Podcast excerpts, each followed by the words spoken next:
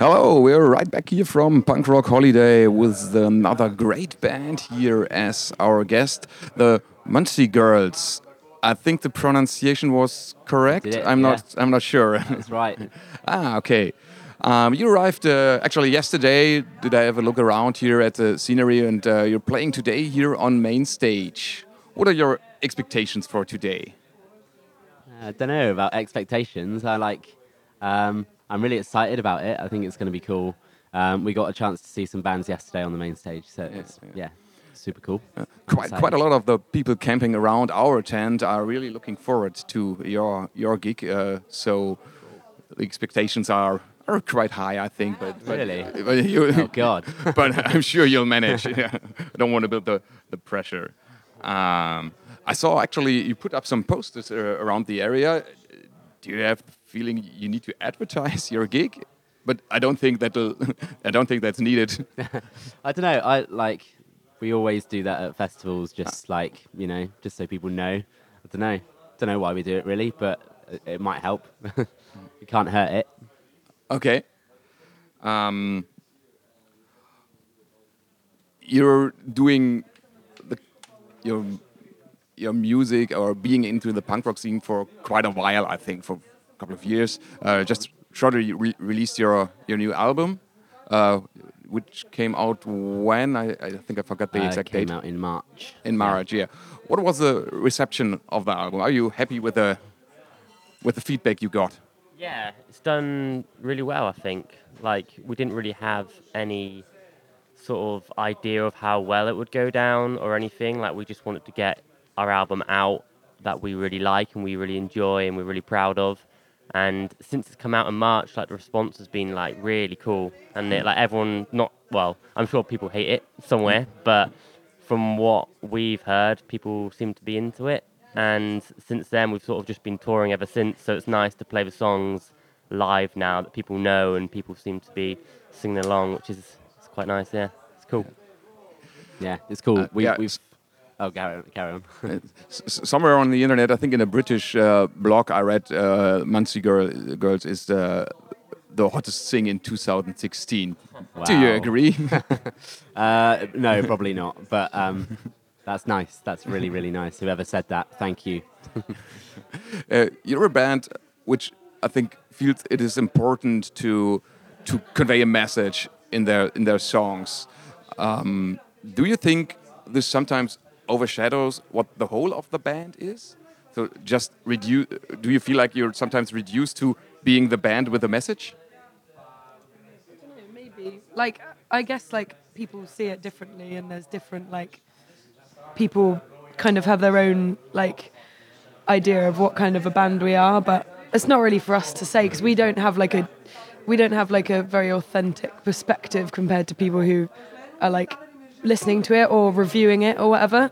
But like no, i don't think so. I think people like say it sometimes because they've got nothing else to say because what do you say about like an average punk band? Do you know what i mean? Yeah, like we're okay. pretty like run of the mill band so like people try to like pick up little bits just to make things sound a bit more interesting maybe. So maybe that would be like one of the reasons. But i don't think that people like i think people yeah maybe think that that might set us apart from other bands but in a sense it's just kind of like a small part of what our band means but I don't think that it's too overdone. I don't know. It's hard to say. It's like I said, like we don't really Yeah. know. Yeah, it's up to people to like for what they think, I guess. But Do, do you feel like uh, that you're getting your message messages through to the audience? yeah, Yeah. I think so. So yeah, definitely. You're getting uh, feedback to the lyrics of your songs Yeah, from fans or yeah, yeah, yeah. I think people people kind of read very literally into the lyrics. So a lot of the feedback is like, "Oh, I've noticed it's about this," and I'm like, "Yep," and then they're like, "Tell me about that." It's like, "What's in the song?" Like, but like, yeah. So I think that I think it's definitely like people understand what it's all about, um, and w- especially with this like album, like I think a lot of the lyrics are a little bit more obvious or kind of upfront and stuff. So yes, people do seem to have picked up on that, which is really cool because like it's like a form of communication, I suppose. That's, pretty cool. If you're a 15 year old kid just discovering punk rock for yourself, what would be the greatest thing yet to discover? Uh, yet to discover? About yourself. About, about the punk rock scene. about punk rock. I think maybe if you're 15, um, when I was 15, me and all my friends, well, not all my friends, but a lot of kids were felt quite insecure and like a little bit worthless, and their idols seem to all be like rich celebrities that they see on TV or things like that. So I think a really great thing at that young age to discover about punk rock is that your idols don't have to be any different to your friends. So you can go and play shows with like your heroes, but actually they're just your friends and they could be in your year at school and they could be your age or a bit older. And I think that feeling of like everyone's equal in terms of like worth, you know, Yeah. like everyone stands the same chances in terms of that. So they're not kind of like putting people on a pedestal and, and you know, then putting themselves on a pedestal and putting themselves down. And that's what punk rock teaches people. So it's good for like kids who feel a bit un- insecure, I suppose. Yeah, absolutely. And uh, if you had a time machine and you could choose to travel back 10 years in time uh, or travel 10 years into the future, what would you do?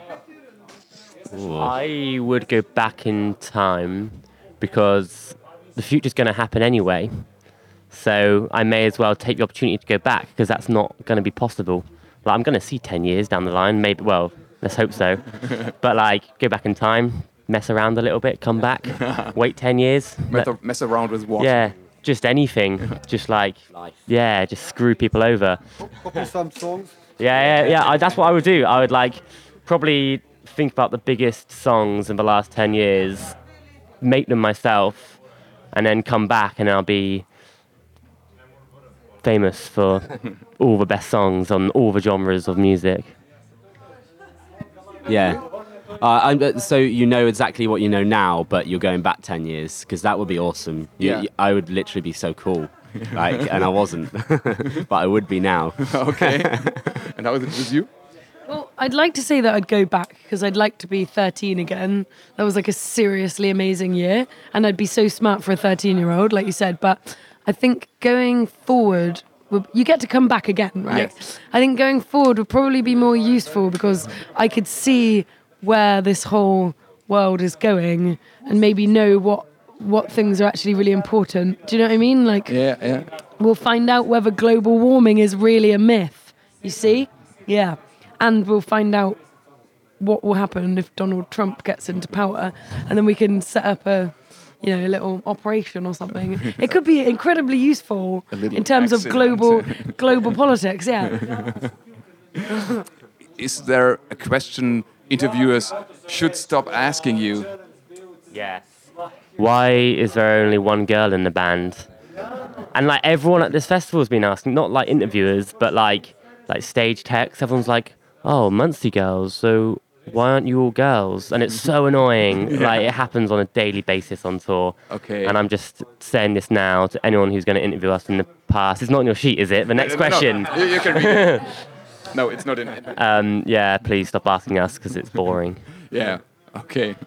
Um, and do you have any plans for watching bands today after your show? Something special you really look, looking forward to? Yeah.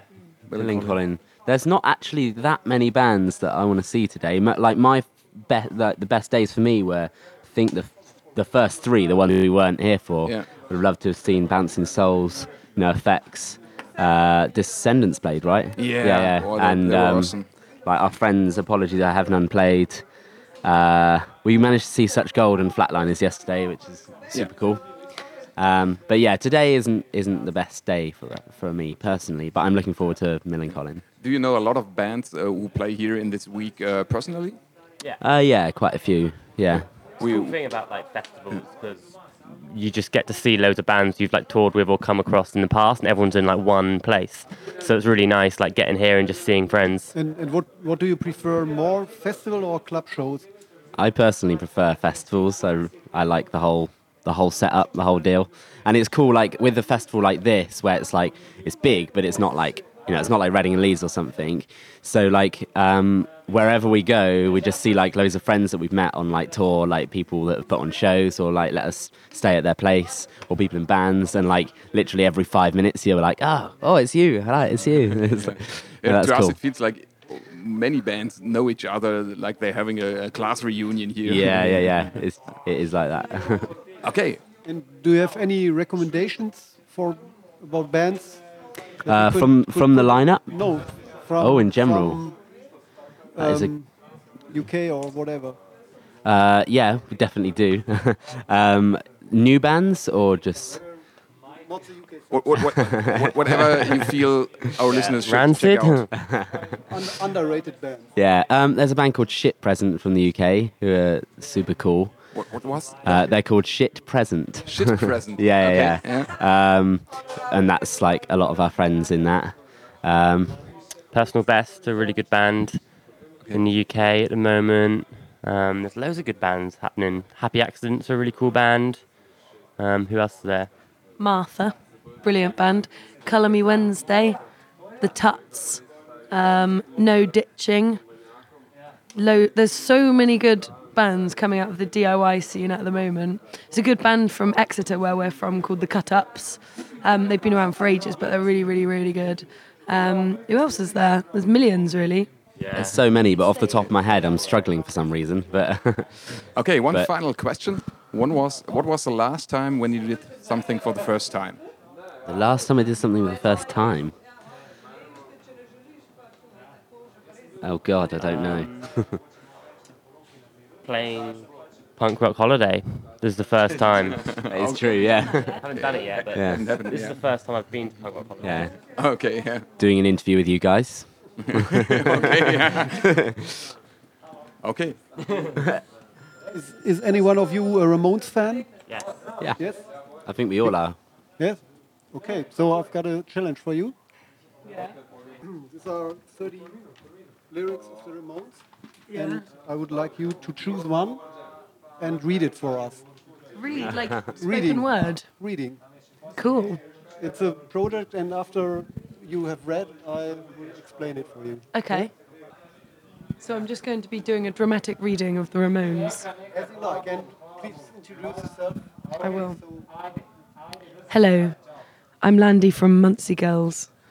I will be reading I Wanna Be Sedated by the Ramones.